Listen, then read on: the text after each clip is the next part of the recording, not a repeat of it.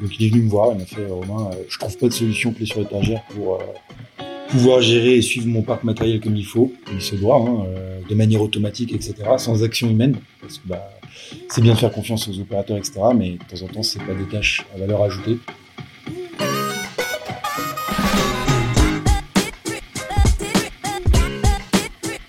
Soyez les bienvenus sur IRD Vox, la chaîne de podcast du groupe IRD qui accompagne à travers ses outils d'investissement la croissance des entreprises depuis la création jusqu'à l'ETI. Tous les mois, nous avons à cœur de vous faire découvrir autrement un entrepreneur de la communauté IRD Connect. Son parcours, son entreprise, ses projets, mais aussi ses passions. Dirigeants, dirigeants, nous vous donnons la parole. Bonjour et bienvenue sur IRD Vox. Nous rencontrons aujourd'hui Basile et Romain, il manque Mathieu, mais on pense à lui. Co-dirigeant de Charlie Solutions, spécialiste de la géolocalisation du matériel au service des entreprises dans des domaines variés tels que l'industrie, l'événementiel, la sécurité, la santé et les collectivités territoriales. Bonjour. Bonjour. Bonjour. Euh, Basile, Romain, qu'est-ce qui vous a conduit à vous lancer dans l'entrepreneuriat et à vous associer? Racontez-nous euh, votre parcours. Du coup, euh, Romain, on s'est rencontrés euh, à l'école. Donc ça fait maintenant euh, pas mal d'années.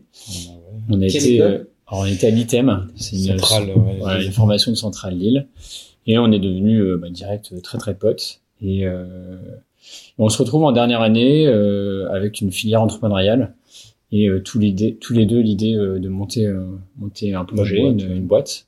On est tous les deux passionnés dans l'entrepreneuriat. Et, euh, et du coup, euh, bah, c'est Romain qui, qui vient me parler d'un projet qu'il a avec son frère. C'est ça, bah, mon frère qui était euh, ingénieur Mathieu, hein, qui était ingénieur matériel euh, dans un groupe de BTP et qui avait vraiment des problématiques au quotidien euh, à gérer son parc matériel. Donc il est venu me voir, il m'a fait Romain, je trouve pas de solution clé sur étagère pour pouvoir gérer et suivre mon parc matériel comme il faut, comme il se doit, hein, euh, de manière automatique, etc., sans action humaine, parce que bah, c'est bien de faire confiance aux opérateurs, etc., mais de temps en temps, c'est pas des tâches à valeur ajoutée, mm. donc c'est pas quelque chose qu'ils vont faire de manière euh, volontaire, on va dire. C'était une grosse boîte dans laquelle il était Il était ouais chez NGE, dans le groupe NGE.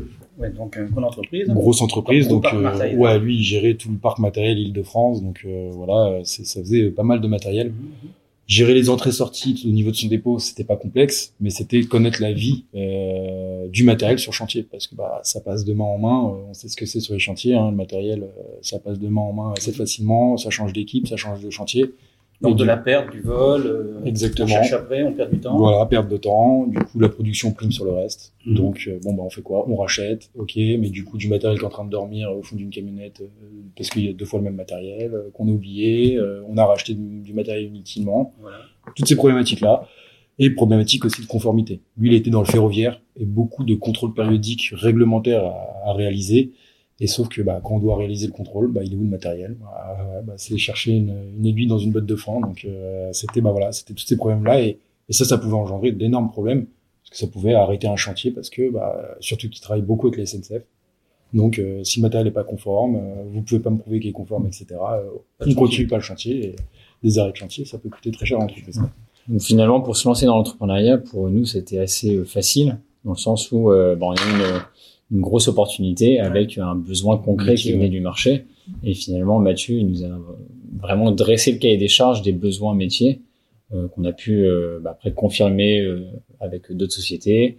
Et euh, on a passé du coup cette année d'entrepreneuriat encore en tant qu'étudiant à tester le, les technologies, sonder le marché, etc., confirmer le besoin avant vraiment de créer la structure. En fait, là, Donc ça, c'était une bonne opportunité. Quasiment un incubateur pour vous déclenché sur ce projet euh, au sein d'ITEM. Exactement. Ouais, Complètement. On a, on a, on a déboursé une, on a, on a, on a récupéré une bourse euh, deux mois après s'être lancé sur le projet. Ouais. Euh, de 20 000 euros. Pas mal. Ce qui était, euh, Versé par qui? La Fréchec Tremplin. Tremplin. C'était à l'époque euh, un programme qu'ils avaient.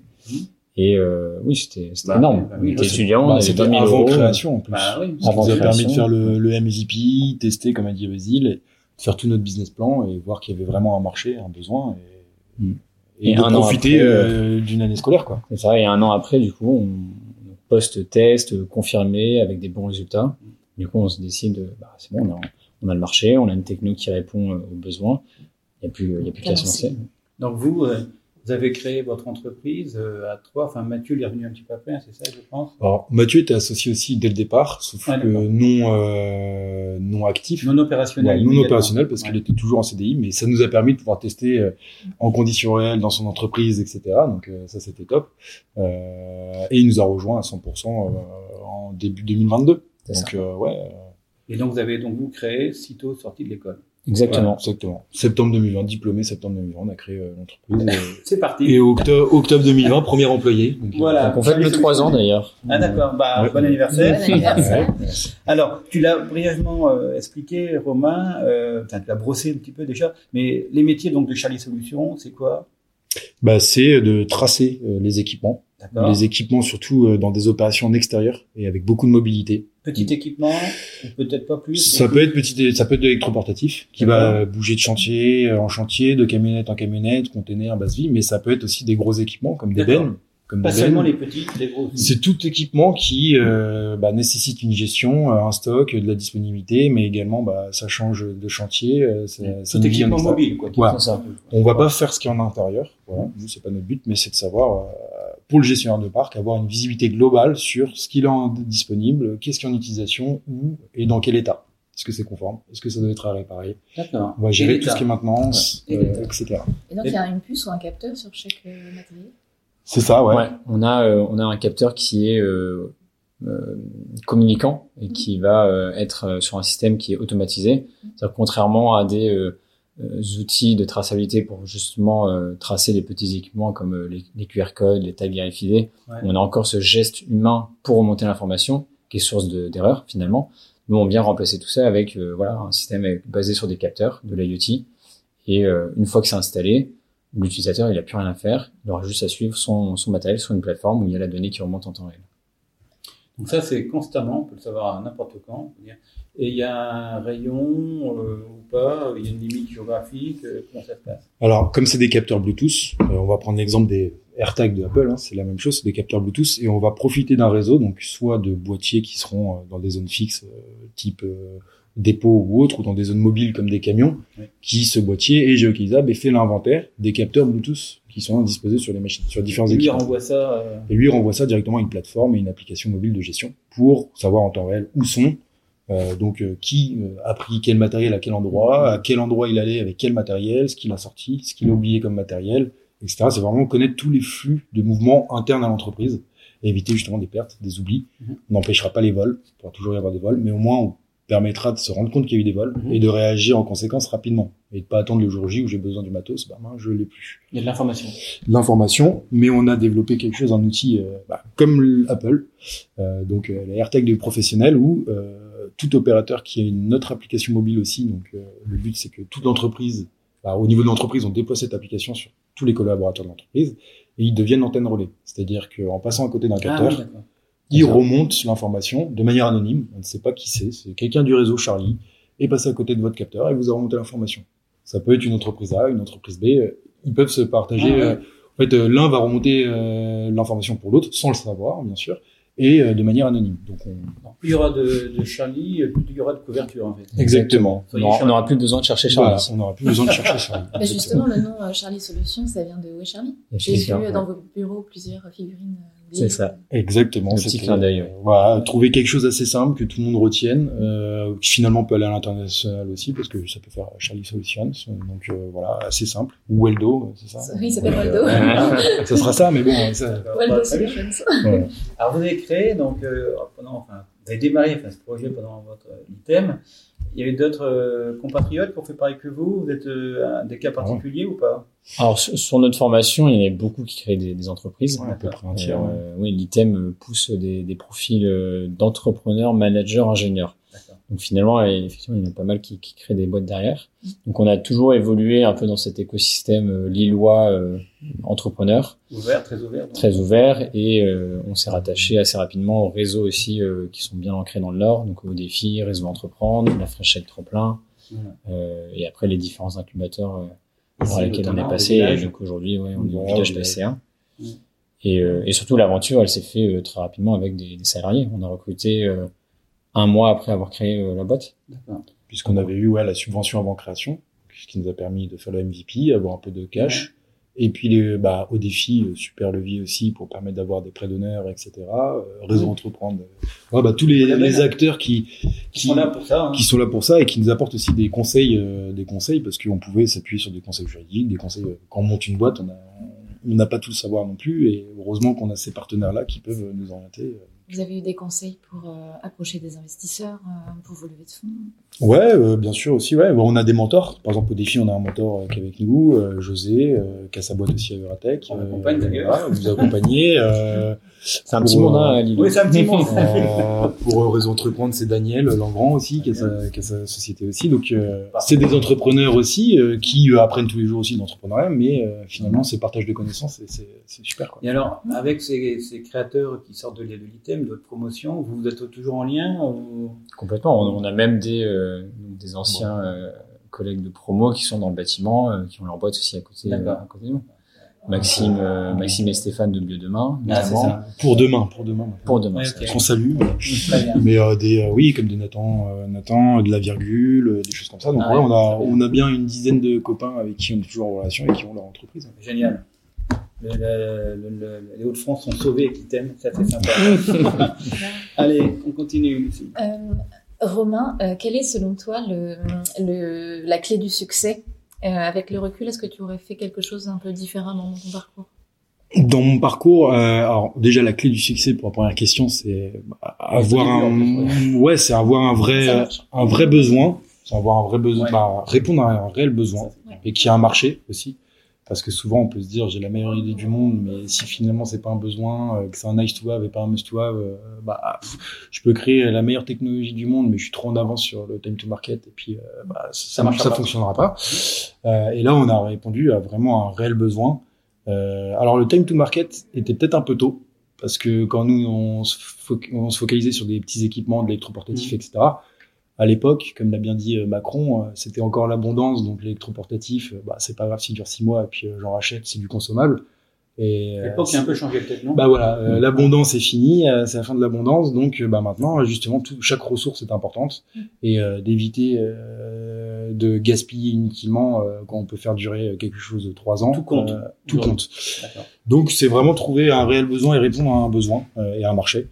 Et après, euh, si je devais changer quelque chose dans mon parcours, euh, j'aurais peut-être travaillé un petit peu plus, bah, une expérience euh, professionnelle peut-être de six mois à un an euh, pour avoir le chômage parce que c'était quand même galère. Euh, c'est-à-dire qu'on a pris ah un, premier employé, on avait, on n'a pas eu l'acre, on n'a pas eu de chômage, etc. Donc en fait, on n'a pas pu se payer dès le départ.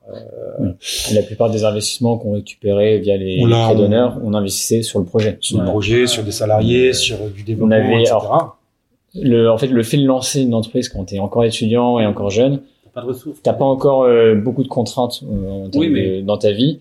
Mais d'un autre côté, euh, il arrive vite un moment en fait où t'es rattrapé par la réalité aussi. Ouais, voilà, c'est ça. des, tu commences à avoir des enfants. Bah, des jumeaux qui peuvent arriver d'un bah coup. voilà, ça, tu prévois pas. Hein. Bah, ouais, c'est ça. Donc ça, ça peut bouleverser. C'est sûr que. donc voilà. Là, les jumeaux là. Ils ont un an et demi là. Donc j'ai eu ouais, en deux. Bah, eh, pendant, donc t'as fait, t'as fait fort là, t'as fait une création d'entreprise. Bah, ma, mariage, je passais de 0 à 3 enfants, puisque ma femme a un enfant, plus euh, on a eu des jumeaux, donc euh, ouais, euh, d'un coup. Donc j'aurais, j'aurais, ouais, j'aurais travaillé un peu plus pour avoir du chômage pendant un an, etc.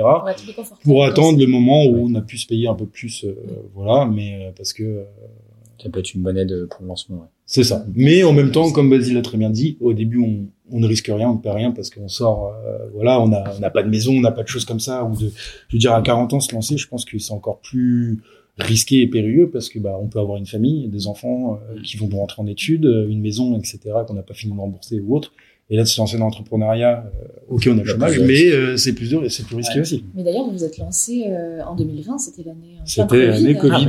ça nous a permis de bien, bah, de bien peaufiner le business plan, de bien réfléchir à tout ça aussi. Donc, c'était à distance pendant pas mal de temps. pendant cette partie, C'était. Bah, justement, je vais poursuivre dans cette, dans cette, cette, cette question. Qu'est-ce qui était plus difficile dans votre début Donc, il y a, a peut-être l'effet Covid. Euh, vous n'aviez pas de ressources, vous êtes parti en tant qu'étudiant quasiment pour cette création. C'était de, de, convaincre un premier client, un fournisseur. Qu'est-ce qui était le plus dur? Le premier client, je dirais, c'est toujours le, Ouais. le plus dur à aller chercher. Allez chercher. Et euh, c'est aussi le premier succès euh, pour, une, pour une entreprise hein, d'avoir Un premier succès, client qui, qui paye, parce que Et finalement, on avait Mathieu qui utilisait notre système et pour tester, pour qu'on s'améliore, etc. Mais euh, quand on met un produit sur le marché, on a toujours peur qu'il soit pas encore à la hauteur, qu'il soit pas encore prêt. Ouais. Et, euh, et en fait, nous, on a fait le choix d'être rapide, c'est-à-dire que même si notre produit n'était pas finalisé, c'est de le mettre le plus rapidement en confrontation avec un, un vrai client Ouais. Mm. pour justement avoir des, des vrais retours, de l'utilisation en, en temps réel, etc., pour euh, continuer à s'améliorer et être plus rapide. Ah, Est-ce qu'on peut citer ce, ce- ce- cette société qui t'a fait confiance la première fois? Alors, on, je sais pas si on peut citer le nom, mais en tout cas, c'est pas, c'était pas un, un bon client dans le sens où le cas d'usage a été très, euh, très particulier. Ah d'accord. C'est pas du tout le, le type de cas d'usage sur lequel Oui, on voulait se lancer au départ, mais, euh, mais finalement, ça nous a permis de- aussi de, voilà, de recentrer sur les, les bons marchés sur lesquels on voulait évoluer, etc. D'accord. C'est ça. Je dirais pas qu'il faut vendre la peau de l'ours avant de l'avoir tué. Mm. Mais euh, c'est vrai, on peut pas attendre qu'un produit soit totalement fini à chaque fois, etc. Parce que bah, c'est en, const- en co- continuellement en évolution. Ah oui. Euh, mais il faut se lancer et comme a dit Basile, c'est compliqué de temps en temps de se dire parce que bah, ah, euh, il peut y avoir des bugs, des choses comme ça, mais, mais en même temps, c'est top parce que bah, heureusement qu'il y a des clients qui sont prêts à se lancer dans l'aventure.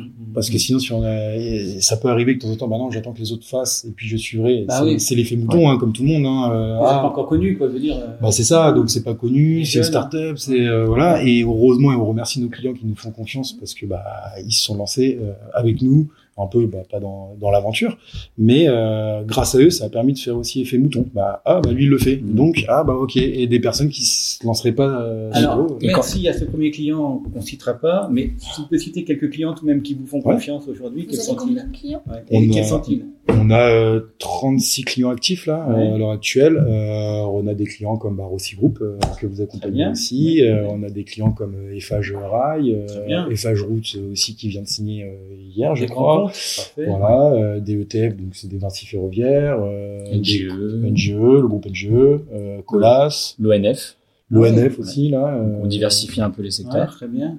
Euh, dans les bennes aussi, bah il y, a- il y a des acteurs. Là, on est en test avec Veolia par exemple aussi. Euh, Ouais, bah, c'est des choses clients, non, hein. c'est des, des bons les, efforts potentiels. les grues potins. Euh, Parfait. voilà, les grues potins euh, pour suivi de mature de grue, donc c'est encore un cas d'usage. Oui, donc vous adaptez vos technologies à chaque besoin client par rapport à leur retour, à leurs besoins. En fait, finalement, les problématiques, elles sont euh, très similaires hein, entre tous ces différents domaines. Et euh, notre outil s'adapte effectivement à n'importe quel métier. Ouais. L'objectif, c'est justement de proposer euh, bah, quelque chose qui, qui soit euh, pas, j'ai envie de dire sur mesure, mais personnalisable, configurable en fonction du, du domaine. C'est ça. Mais on n'a pas besoin de changer notre technologie ou de choses comme ça. Euh, on a différents capteurs en fonction des différents. euh, voilà, on a des capteurs qui vont jusqu'à 50 vies assez petits, euh, taille d'une pièce de 2 euros pour pour de l'électroportatif, des choses comme ça, et des capteurs qui sont un peu plus gros, euh, durée de vie de 20 ans, mais pour et beaucoup plus costauds pour des bennes, des choses comme ça où je suis pas limité. Euh, Alors justement, oui, tu as, cité les, les, les. Ça me surprend un peu, donc explique-nous un petit peu si tu peux le faire. Euh, Ouais. euh, pourquoi euh, ils travaillent avec Charlie? Bah parce que ils ont une partie. Alors c'est des fabricants de base, mais ils ont une partie location aussi. Et ils louent des grues euh, très spéciales, euh, très grosses que personne ne veut acheter. Et c'est juste pour du niveau ponctuel, euh, d'utilisation ponctuelle. Voilà. Donc ils font de la location. Et eux, bah pareil, c'est pouvoir connaître les grues. Il faut savoir, c'est un peu comme des Lego. Euh, un morceau, un jour il peut être sur une grue, euh, demain il peut être sur une autre, etc. Euh, et euh, une grue peut faire que 35 mètres de hauteur, jusqu'à 200 mètres de hauteur. Donc c'est des Lego. Et en fait, bah, leur objectif, pourquoi ils utilisent notre solution, c'est de savoir leur, leur disponibilité en temps réel du matériel et quel matériel, etc. Et éviter de faire des inventaires euh, à la main comme ils font euh, tous les semestres ou tous les trimestres, des choses comme ça. Et là, c'est de leur dire les entrées, sorties, ce qui est dispo, relié à la facturation, leur outil de facturation en interne pour dire, bah voilà, ça c'est sorti, je peux facturer. Parlons maintenant hein, d'avenir hein, euh, pour euh, Charlie Solutions. Donc, il y a une levée de fonds qui a été faite euh, assez récemment. Euh, La presse en a fait écho. C'est une étape qui est importante, mais non décisive dans le développement. Euh, Qu'est-ce qui, vous allez aller où euh, du coup euh, Quelles sont vos ambitions? Avec ces 1,5 million, quelles sont nos ambitions Où est-ce qu'on va aller? On va faire plein de choses. Alors, racontez. Ça a déjà commencé. On a passé, euh, voilà, on a passé deux, deux mois euh, cet été à faire du recrutement. Donc là, on a nous, huit nouvelles personnes qui viennent d'arriver. Ah oui. Donc, Sur un euh, total de combien de salariés? donc là, on est 15. 15. Vous avez recruté donc huit personnes euh, donc il y a un sacré batch qui est arrivé là. 1000 nouvelles personnes sur le mois de septembre, ça fait pas mal euh, d'onboarding. Surtout qu'il y a eu des départs aussi, etc. Donc euh, oui, on devait être 10 euh, avant l'été à peu près, 9, mais du coup il y a eu quelques départs et du coup bah, là, En tout cas, des recrutements. ok. Voilà. donc l'objectif c'est clairement de consolider notre notre position sur le marché, de déployer à plus grande échelle notre solution. Mhm. Déjà sur le territoire français, parce qu'on a pas mal de choses à faire il y a pas mal de domaines encore à découvrir. On veut donc renforcer, votre force commerciale. Ouais, c'est ça. Ouais. ça ouais. Ah, les recrutements, ils étaient à la fois sur du commercial, du technique et du marketing. D'accord. Oui. Mais avec des profils un peu plus seniors euh, pour justement avoir une, une, force de frappe et euh, qui soit plus robuste, plus scalable, etc. Et ça, pour attaquer un marché qui va, qui est extra-régional, qui dépasse les Hauts-de-France. Euh... On est, ouais, on a des clients euh, dans le sud à Marseille, à Toulouse, euh, à Bordeaux. Euh, il n'y a pas de, y a pas de frontières. Il y a même des objets, bah, certains de nos clients, bah, comme Plotin à Istanbul, ça fonctionne. Donc c'est worldwide. On n'est pas limité par les frontières. Après, il y a déjà énormément à faire en France, donc on se focalise là-dessus et on sectorise parce qu'on découvre de nouveaux cas d'usage comme bah, le recyclage Mhm. Le cas d'usage va être différent du BTP ou TP, euh, gestion de matériel électroportatif. Comme euh, les grues, c'est différent. Comme là, par exemple, euh, je prends l'exemple, mais les brasseurs, il y a des brasseurs qui sont venus nous voir là parce qu'il y a une problématique de suivi de fûts, sur la traçabilité des fûts et, qui perdent beaucoup d'argent là-dessus. un nouveau cas d'usage qu'on ne connaît pas, qu'il va falloir appréhender pour pouvoir répondre exactement à ce qu'ils recherchent, mais qu'on sait que notre, technologie et notre solution y répond. Maintenant, c'est à orienter le discours. Et c'est pour ça que la levée de fonds nous permet d'engager bah, des personnes qui vont euh, pouvoir être experts dans un domaine et de pouvoir sectoriser euh. Et déployer, parfait. Exactement. Vos solutions déployées. On passe aux questions personnelles? Oui, des questions plus personnelles pour vous connaître un petit peu mieux. Euh, Basile, est-ce que tu peux nous parler d'une expérience humaine marquante dans la vie de ton entreprise? Une expérience humaine marquante, je pense que ça a été bah, notre première embauche qu'on a qu'on a fait comme je disais euh, deux mois après création. Et, euh, et du coup le départ aussi de ce salarié euh, bah, il, y a, il y a deux mois exactement. Donc il est resté trois ans avec nous. Et euh, bah, c'est toujours marquant de voir euh, partir le premier salarié. Ça fait toujours un peu mal au cœur. Euh, même si bah, c'est pour des bonnes raisons parce que forcément il n'était pas marié avec avec Charlie Solutions et donc c'est un peu dur au départ mais d'un autre côté c'est c'est la vie et le mouvement c'est bien. C'est hein c'est bien d'avoir du mouvement et d'avoir aussi du coup bah, un remplaçant qui va apporter une, vision différente, qui va regarder ce qui a été fait, qui va poser des questions et qui va rechallenger euh, certaines choses. Donc, euh, donc finalement, c'était assez intéressant. C'est du positif. Ouais. Alors moi, je m'attendais à ce que Basile nous parle du pot qu'il y a eu hier soir. Mais... Ah. Parce qu'il y a eu un pot hier soir. Ouais, c'est ça. ah bah aussi. Euh... Alors c'est des événements comme ça, il y, en a, il y en a plein. Il y en a plein. Ah oui, des team building, des, des journées équipes, des, des, soirées avec l'équipe. C'est c'est hyper important de, de fédérer, euh, même en, plus en, encore plus aujourd'hui parce qu'on a on a deux bureaux, donc on a un bureau à Lille, un bureau à Paris, et donc c'est pas tous les jours qu'on peut avoir toute notre équipe euh, rassemblée. Donc là, vous avez recruté récemment, donc il faut bien que les gens fassent connaissance. Exactement, exactement, voilà, c'est ça. Connaître. J'ai tout le monde était là hier. Donc, ouais, presque tout le monde. Presque il manquait une personne. D'accord, presque tout le monde. Et c'était les trois ans. Voilà. il y a plein de choses à fêter. Ouais, c'était top. Alors, euh, bah, maintenant pour Romain la valeur la plus précieuse pour toi dans ta, dans ta vie La motivation. L'engagement. L'engagement, la motivation et, euh, et, la motivation parce que si on croit euh, en la chose, bah, c'est comme ça qu'on va avoir une motivation et qu'on va se donner à fond pour pour ça. Parce que si on fait quelque chose qu'on n'aime pas, bah, on n'a pas de motivation, et du coup on s'en cache pas. Et euh, pour moi, c'est la motivation et, et les principes aussi. Qui, chez moi, c'est très important les principes. Quels principes Les principes? Je sais pas d'exemple là, mais principe, euh, principe, euh, je sais pas, j'ai pas, j'ai pas un exemple à donner, mais le partage, la communication, euh, ouais, la loyauté, euh, la fidélité, fidélité etc. Euh, la transparence, la transparence, etc. Voilà, ouais, c'est voilà, le principe, moi. Et ça, on le voit dans notre association avec Mathieu, c'est qu'on on se dit les choses et, et, on forme un bon trio, je pense. ouais, quand ça va bien, quand ça va mal. Alors justement, c'est une bonne question ça.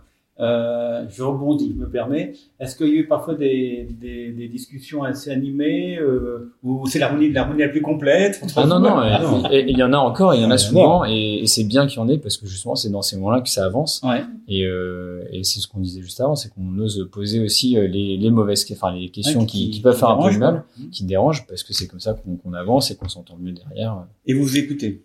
Chacun s'écoute d'abord avant de. Ouais. mais ça on a appris. Euh, aussi pareil, parce que bon, on apprend tous les jours, hein, mais oui, l'écoute, c'est ce qui est le plus important.